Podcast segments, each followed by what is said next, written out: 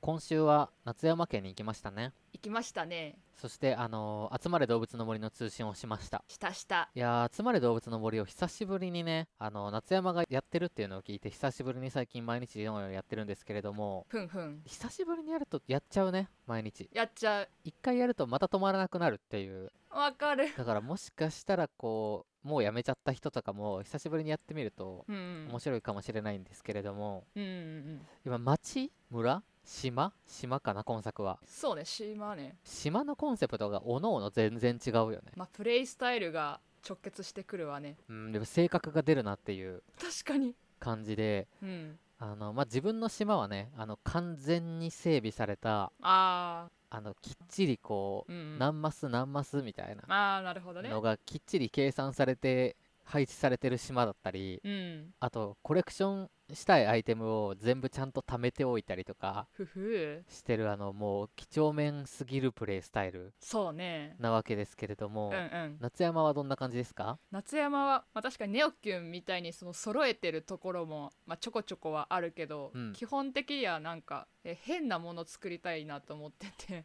うん例えば筋トレのコーナーがあったりとかうんうんと島の縁の方にでっかいゴジラみたいな恐竜のうん家具ものが、うんまあ、つ森にはあるけどとでっかいゴジラみたいな恐竜のやつを置いて祭壇的なの作ったりとかうんうんこう金の鳴る木をこう一箇所に固めてお金の鳴る森とか作ったりうんしてますねなるほどね自分はそういう自由な発想が全くないの で全くもうそのなんだろうお手本のようなプレーというかうんそのなんか島に自由に配置できる家具とかね、うんいろいろあるんですけどうんそのなんだろう夏山の場合島のなんか普通に地面に筋トレコーナーがあったりとかそうね自然をね残したいからねするんですけど自分はもう完全に床とかしっかり引いてううそのなんだろうカフェとか温ああ泉とかその外にあってもいいもの、うんうん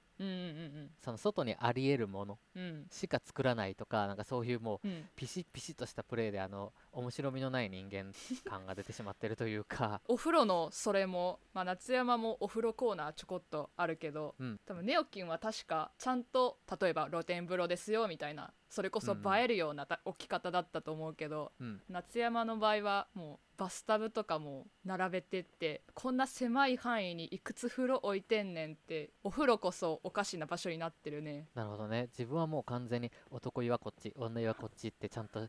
だろう柵で仕切りをつけてわおであと黒電話を置いたりあーあと周りを竹の林にしてうんで外にはあの枯山水の庭を作ってみ たいな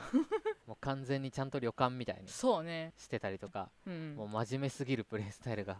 出てるんですけど、うんまあ、そういうのがね、うんあの正直まあラジオの喋りとかうんあとまあ YouTube の動画とかにもおそらくそういう性格っぽいところがあのお互い多分出てるだろうなとは思うんですよね。あー確かに確かになので集まれ動物の森はあの友達とやったりとかするとねこういう性格の違いみたいなものとか、うんうん意外なこう一面とかが知れるかもしれませんね。そうねというわけでそろそろ参りましょう白星ネオと夏山かなめのラジオ第一中学校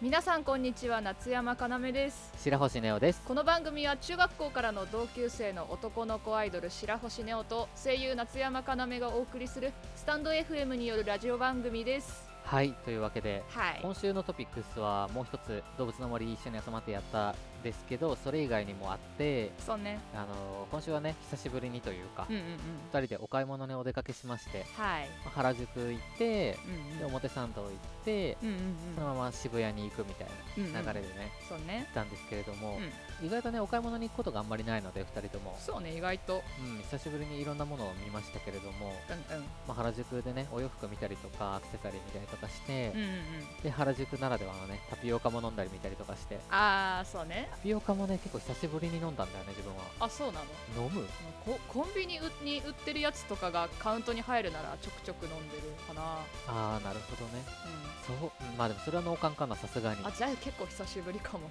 うんなんかだってお店のやつと全然違くないコンビニのあのカップのやつでねまあまあまあまあ確かなんかコンビニのはあのタピオカ粉は入ってはいるもののほとんどこんにゃくだからにうんうん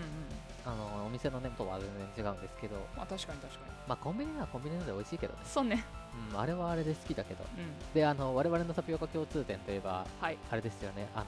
ゼリーみたいなカップに入ったココナッツミルクの白いちっちゃいタピオカああそうねあれが美味しいよねあれ美味しいもう吸っちゃうもうズズってわかるあれ本当に美味しいのよそうなのよこれこそタピオカだよね本当にあの白いのがねまあとはいえうんお店のタピオカもめちゃくちゃ好きなんですけどそうね夏山はね抹茶のやつとか抹茶好きで自分はいちごミルクのやつみたいなの飲んで、うんうんなんかね行ったことないお店だったけどそうねなんかまあ普通に美味しかったよねそうねなんかタピオカが謎にピンクかったしね 確かになんかピンクタピオカが一応売りみたいな感じだったけどうんうんでその後は、えーと表参道で雑貨屋さん見たりとかして、うんなんかねちょっと変わった雑貨屋さんうんうんうんうんですかね、なんかちょっとおしゃれな感じの雑貨屋さん見て、うんうんうんでその後渋谷にそのままあのキャットストリートを歩いていくっていううんうんあの道すがらでしたけれども、うんうんキャットストリート初めてだったしそうね自分渋谷がそんなに行ったことないんでへえ渋谷って行きますか確かに考えてみると意外といかないかも行かないよねうんその渋谷に用事あるタイプの人間じゃないもんねあんまり、あそういうことよねうんまあでも渋谷の用事って何かよくわかんないけど確かに何の用事で渋谷に行くんだろうなんだろうな例えば109にピンポイントに用事があるとか知らんけど確かに109で服買う人うとかは渋谷に行くのかもねんうんうん我々がその109で服買うタイプの服装じゃないから 余計渋谷に縁がないのかもねまあまあまあまあまあやっぱその系統服の系統とかによってうん街が変わってくるよね確かにね都内ってそういう傾向があるなと思って系統確かにあるね駅によっている人が違うというかああまあ確かに確かになんか属性がね全然違うみたいなうんのがあるよねうんあるあるあるある結構これって都内特有な感じがしますねあと駅とかもそうだけど乗ってる線によっても全然人違ったりするわねあー確かにね、あるのよまあ、サラリーマンの人が多い線とかあるねまあそれもねしかも年齢層もまた違ったりとかするよねああ確かに確かにやっぱちょっと郊外めだとうん年がちょっと上めのうんうんうん家族いますよみたいなサラリーマンの方だったりとかするようなイメージでうんうんまあね駅によってもオフィス街の駅とかねうんまた違うだろうしそうねまあ全然その辺に詳しくないんですけど確かにままあなんせね渋谷もそんなにいたことないわけですからあね109もだって1回くらいしか行ったことないかもあーまあ確かに夏山もそんな感じかもうんしかもなんか結局109っぽいお店ってあんまり見てなくてへえロフトぐらいしか見てないかもあらそうなの109っぽいお店ってだって多分自分服あんまそういうお店で買わないと思うからうんうんうんまあ見ないかななんかちょっとギャルっぽいイメージがあるからどうしてもうんうんうんうん自分はあんまりそういう服装ではないかなって感じなのでうんうん行ったことないですねなんか逆に行ってみるのもありかもねまあ確かにねあと新たな発見があるかもしれませんねそうねで今回は一応なんかあの宮下パークうんあーあーあれに行きましたね行った行ったいやなんかこう文献ではというかねネットとかでは見たことあったけどそうねあなんかおしゃれな場所だったねうんなんかテレビでも見かけることあったけどうんうん芝生に寝っ転がってる人がいて本当にそうなのかなと思って見に行ったら本当にうんうん寝っ転がってるんすね、ねあれすごいよねなんかスターバックスの前うにんうんなんか寝っ転がれる芝生のエリアがあってうんなんか若いね子たちが若い子たちって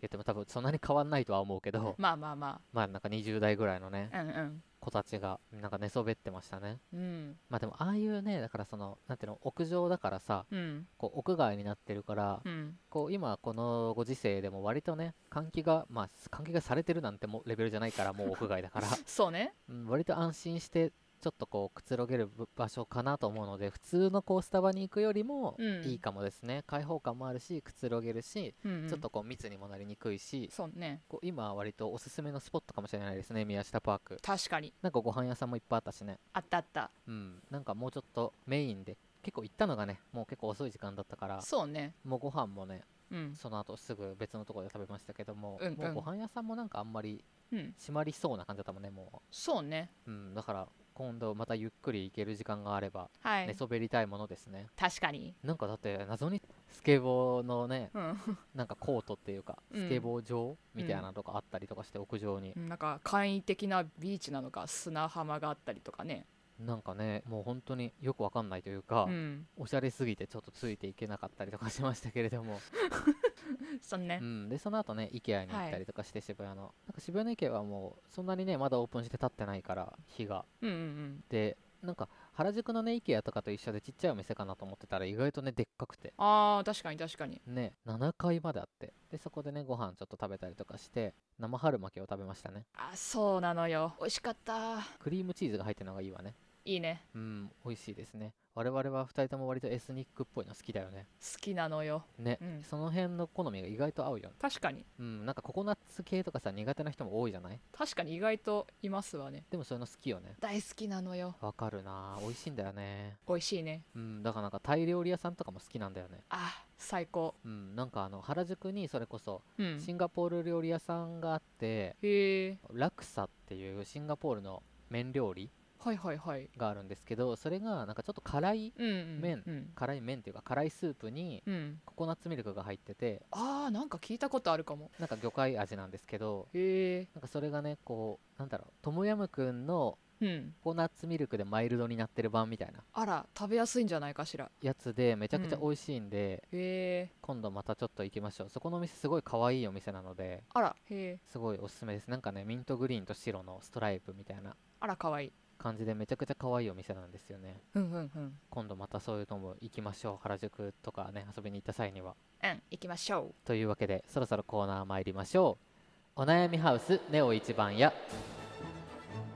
このコーナーはリスナーさんから募集したお悩みに甘口から10からまでで答えるコーナーです今回もリスナーさんからのお悩みに答えていきたいと思いますそれではまず1つ目のお悩みお願いしますうはい私はダイエット中なのですがどうしても食べるのをやめられません白星さんどうにかやめられる方法を10からで叱りつつもアドバイスくださいとのことですはいというわけで、まあ、ダイエット中ということでねはいまあねダイエットまあそのよっぽどだったらねダイエットも必要だと思うのでうんまああとはね服とかねまあまあまあま着られなくなったりするので、あ悲しいまあ、各いう自分もね過去には着られなくなったことがありますよあらそうなのあのなんか袖がボタンになってるタイプの半袖のさあーはいはいはいわかる袖のこうなんていうの先先というかうんうん、うん、裾がさ、ボタンになってるやつあるじゃないあるねあれが着られなくなったことがありますねでそれを今はねあの余裕で着れるんですけれどもうんこれはまあダイエットに成功したということでおいいねマイナスねうんほんと1 0キロぐらいはへえ減ったんじゃないかなすごいねうん、これがあのどうしてかっていうとそれもちろん食事制限もしていて、うんまあ、この方はね食事制限のお話だったんでちょっとそれに限った話するとおあの自分もね食べるの我慢できないんですよそうなんだいややっぱりお菓子とかねあまあ美味しい食べたくなる時もあるし美味しいのよあと菓子パンが異常に好きでわかるねどうしてもね食べたくなっちゃうんですよスーパーとかで見るとまたねお手頃な値段だからついついそうそうそうカレーパンとかさあーいいねあとなんか昔からあるさデニッシュ生地のアップルパイのパンあるじゃないあるあるあるあるあれとかさすごい好きでへえ食べちゃうんですけどうんあの結論から言うとこれは食べてもいいんですねほうなぜなら自分はそれでも痩せたのでなるほどただしおそれを食べた場合うん他を食べないあーだからその我慢できないのはもうしょうがないからうんその好きなもの食べていいけどうん食べた場合他は食べないなるほどなるほどで自分の場合は1日の摂取カロリーをうん1000キロカロリーにしていてうんうんダイエット中はねうんうんで逆に言ったら1000キロカロリー以内なら何食べてもいいっていう確かにそうだって実際何を食べようとうん1000キロカロリーで決めてればそれがなんだろう例えばダイエットにいいとされてるようなもので1000キロカロリー食べてもうん普通に全然なんだろう炭水化物で1000キロカロリー食べてもカロリーは一緒だからうんうん確かにただ量がね変わるけどうんうんだからその今日好きなもの食べちゃったから例えば800キロカロリー好きなもの食べちゃったと1食で、ふんふんふんそしたら残りの2食は100キロカロリー100キロカロリーで全部で1000キロカロリーにするとほだから自分が怠惰で食べちゃったんだからその責任は自分で後で取るううんっていう方式にすれば好きなものも食べれるし、うんうんうんまあ、食べたんだから我慢するかって気にもなるしああはいはいなるほどそうそうそうっていう感じでその1日のあの摂取カロリーを決めてそれまでなら何食べてもいいにするうんそしたら今日はちょっとポテチ食べちゃおうでもその代わりこの分他のご飯は我慢しようみたいなうんうんうんがいいのかなと思いますおほーただしお食事制限だけで甘んじるなと言いたいそうねあの運動はしましょ前提ねういや運動はしなくちゃなりませんやっぱりうんうん、それにプラスして運動することによってうん結局それその食べたものがちゃんと肉じゃなくて筋肉に変わるんでうんうんこう体重が落ちるっていうよりかはウエストがね細くなるとうんうんうん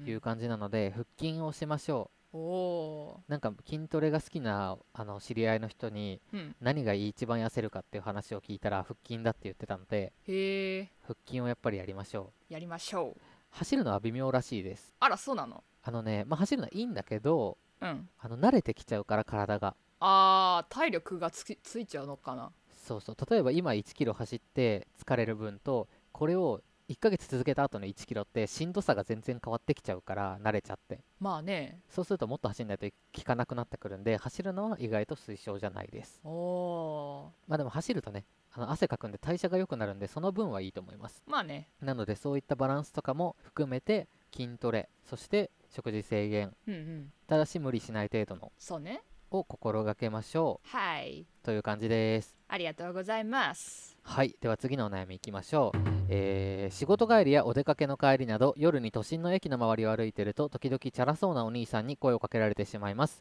怖いし面倒くさいので何とかうまくかわしたいのですが何かいいアイディアがあれば夏山さん甘口で教えてくださいというお便りですああ、ななるほどね。まあ夏山夏山も夜にまあ外歩く機会はまああったりするんですけど、まあどうしようもないよねまあどうしようもないということで、まあ怖いよね。まあそうね怖いねまあな夏山的な考えだと、うんそうね。まあ駅までそうこ小走りでうん行ってみるとか。うんうんあと、まあ、信号待ちとかしてるならなんかわざとそわそわしてみるとかうんこう自分からわざと逆に声をかけづらくうんうんうんさせるというか、なるほどねまあ、相手が分かんない以上、うんこうどういう感じの声のかけ方をする人か分かんないんでうんこう自分から変を装うじゃないけど、うん夏山だったらそうするかななるほどね、うんいやでも怖いよな、まあ、突然だしねうん、びっくりしちゃうそうだよね自分ってなるしね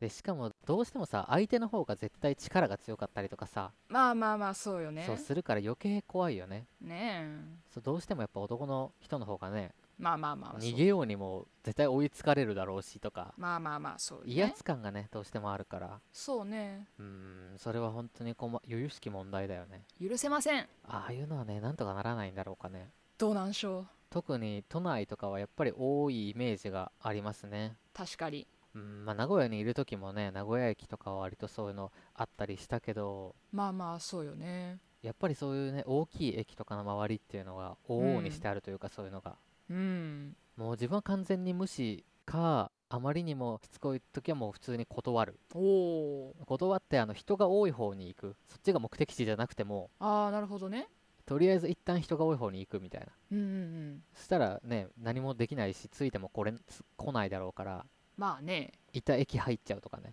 うんうんうんもう帰ります感じゃないけどうんうんやっぱ人が多い方に行くことに越したことはないんでなるほどねまあねこう都心の駅ならまだねいいけどこれがねうんあの本当にお家の近くとかであんまり都心じゃなくて暗がりとかだともっと危ないだろうからやっぱり小走りが必要なのかもまあねそうねある程度自衛自衛をね、うんまあ、自衛をしなくちゃいけないっていう風なそのなんだろうね世界も嫌だけども、そうねうん、自衛なんかしなくてもちゃんと声かけないほか声かける方が悪いんだから まあ声かけないっていう文化になると本当はいいんだけどうんまあどうしてもね自衛しなくちゃいけないだろうから、まあねうん、難しいけどねそうねそうねこれはもう、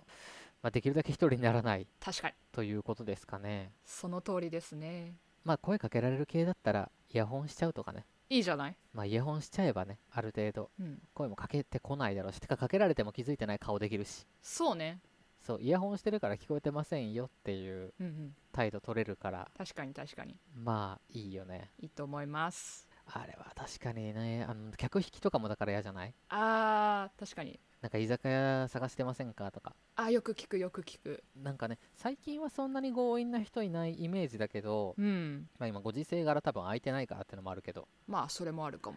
いやなんか本当にね12年前とかそのコロナ前とかはね、うんすごい強引な人いいなかった客引きも、もうすめちゃくちゃもう目の前じゃないかってくらいうんこう入ってくる人とかたまにいたねうん、ねちょっとついてくる人とかさいるよねうん確かにいたいたいたああいうのも嫌だよねびっくりしちゃううんなんか大阪に遊びに行った時とかにだいぶ前だけどうん客引きの人むちゃくちゃしつこくてええいや土地柄だなと思ってまあ喋る方だったんですかねうんなんかすごい嫌だったねうんいやそこまでされたら逆に行かないよみたいな まあ確かにあと昔池袋の客引きの人にうんあのまあちょうど本当に探してたからと思ってついてったらむちゃくちゃぼったくりだったことあって怖っだからもうめっちゃ気をつけて客引きには絶対ついていかないようになりましたね学習したんだなうんって感じでなんかまあうまいことねまあちょっと嫌な大人からというか嫌な男の人からはちょっと避けましょ自衛を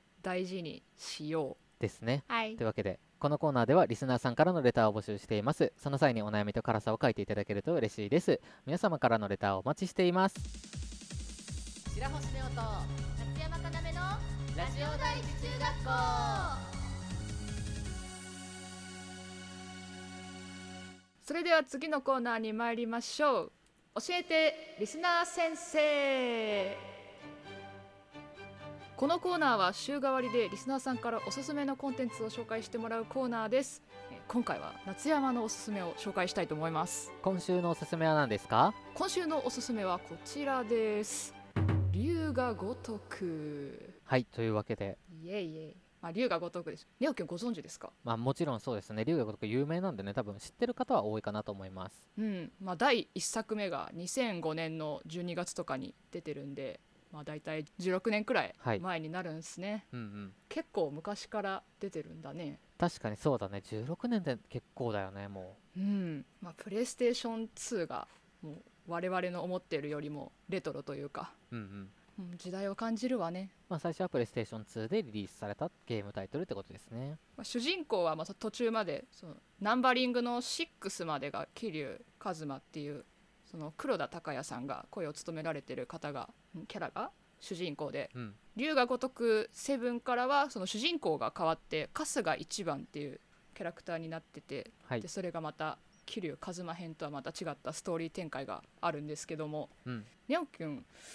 龍が如くやったことはあるんですかやったことももちろんありますおほうほうちなみにどどのナンバナンバリングというか、まあ自分が持ってるのは6ですねおあと5も持ってますうんうん、あ5ね夏山が初めて龍が如くやったのが5でうんその時は5が最新作だったんで、うんうんこうほぼジャケジャケ買いみたいな感じでうんうん買って、まあ、やってたんですけど最初こう見て感じてた印象が結構硬派なゲームなのかなとうんうんうん思ってたんですけど、まあ、硬派な部分もありつつこうところどころネジが飛んでるうんストーリーとかがあって笑いつつこうね夏山が涙もろいのがあるのかこう号泣をしましてうんうん龍が如くで。まあね、ストーリーの根幹に関わるんで詳しくは言え言えないんですがうんとあるキャラクターの男泣きにつられて夏山も超号泣をするといううんうんやっぱりね重厚なストーリーが楽しめる作品なんですねなるほどね、うんそうなのよまあ、意外とうんこうなんだろうな結構フランクにというかライトに遊べるゲームですよね確かに確かにそうなんプレイ時間も意外とねそのストレートに行けばそんなにかからないしそうねでもちゃんとやり込みたい人にとっては結構ボリュームがあるしそうなのよ寄り道が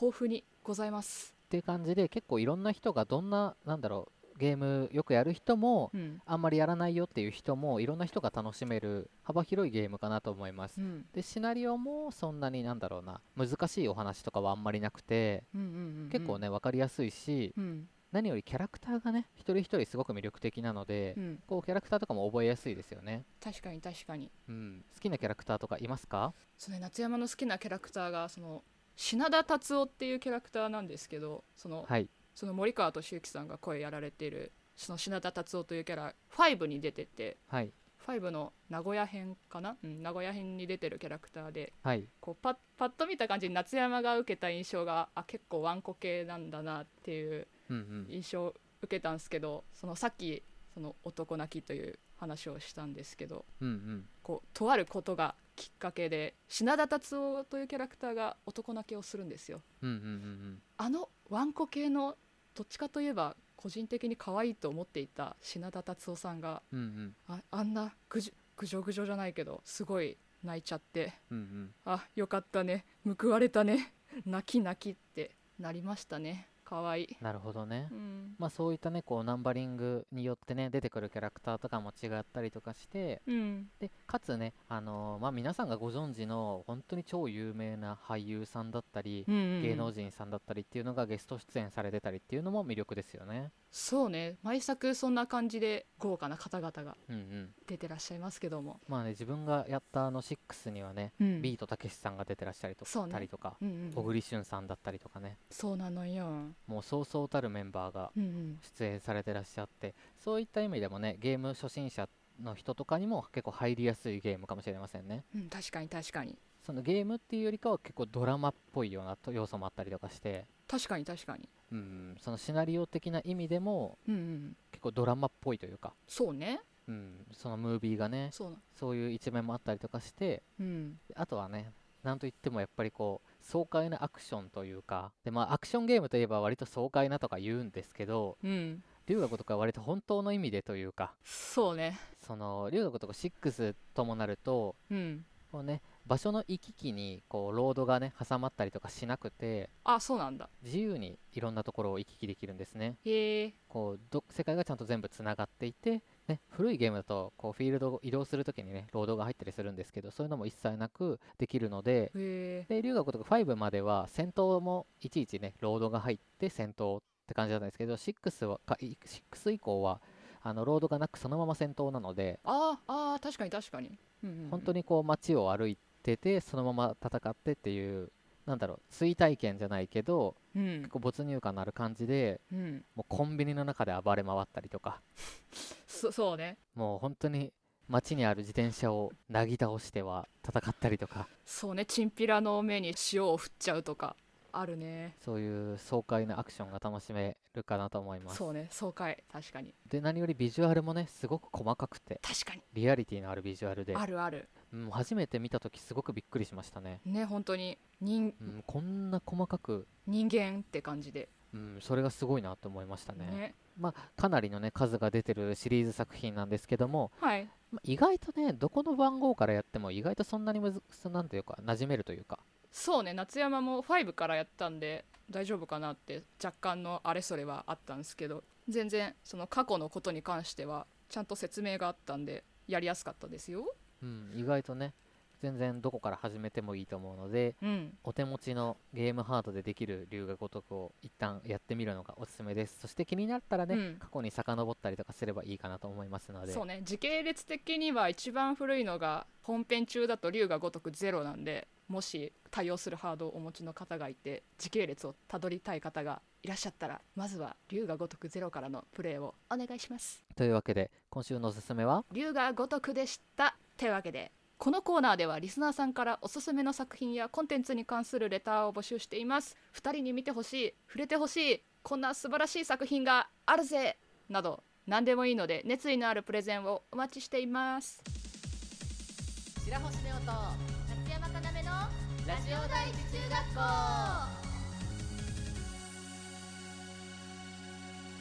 それではエンディングですイエーイというわけで今週はお出かけのお話させてもらいましたけれどもそうねお出かけね、もうなかなかね、ちょっと行きづらい時期ではあるんですけれども、うんうんうんまあね、平日の昼間とかね、割と空いてたのうでんう、んもうそういう空いてる時間帯とか、日にちとかうんうん狙いつつ、うんうんうんまあ、あんまりこう密にならない場所とかね、そうね開けた場所とかに行きつつう、んまあ、時々そういうね、息抜きも必要だと思うんですよね。一日中家にいるってのもなかなかしんどいものがあるので、うんまあ、ちゃんとね、消毒とか、うん手洗い、うがいうん、気をつけつつうん、息抜きしつつ、外にもたまには出ましょうって感じですね。そうね日光を浴びないと不健康になりますからねそうなのよ行きたい場所とかもね結構あるよね確かに意外とあるわねねなので皆さんもまあ息抜きしながらうんこう楽しいステイホームを送りましょう、はいというわけでこの番組ではリスナーさんからのレターを募集していますコーナーメールはお悩みハウスネオ一番やこちらはリスナーさんからのお悩みを募集していますそして教えてリスナー先生のコーナーではリスナーさんからのおすすめコンテンツを募集していますのでレターをお待ちしていますハッシュタグはシャープラジ中でツイッターに感想もお待ちしています2人ともツイッターをやっていますのでぜひそちらもチェックしてくださいねそれではここまでのお相手は白星ネオと夏山かなめでした起立気をつけ礼ありがとうございました。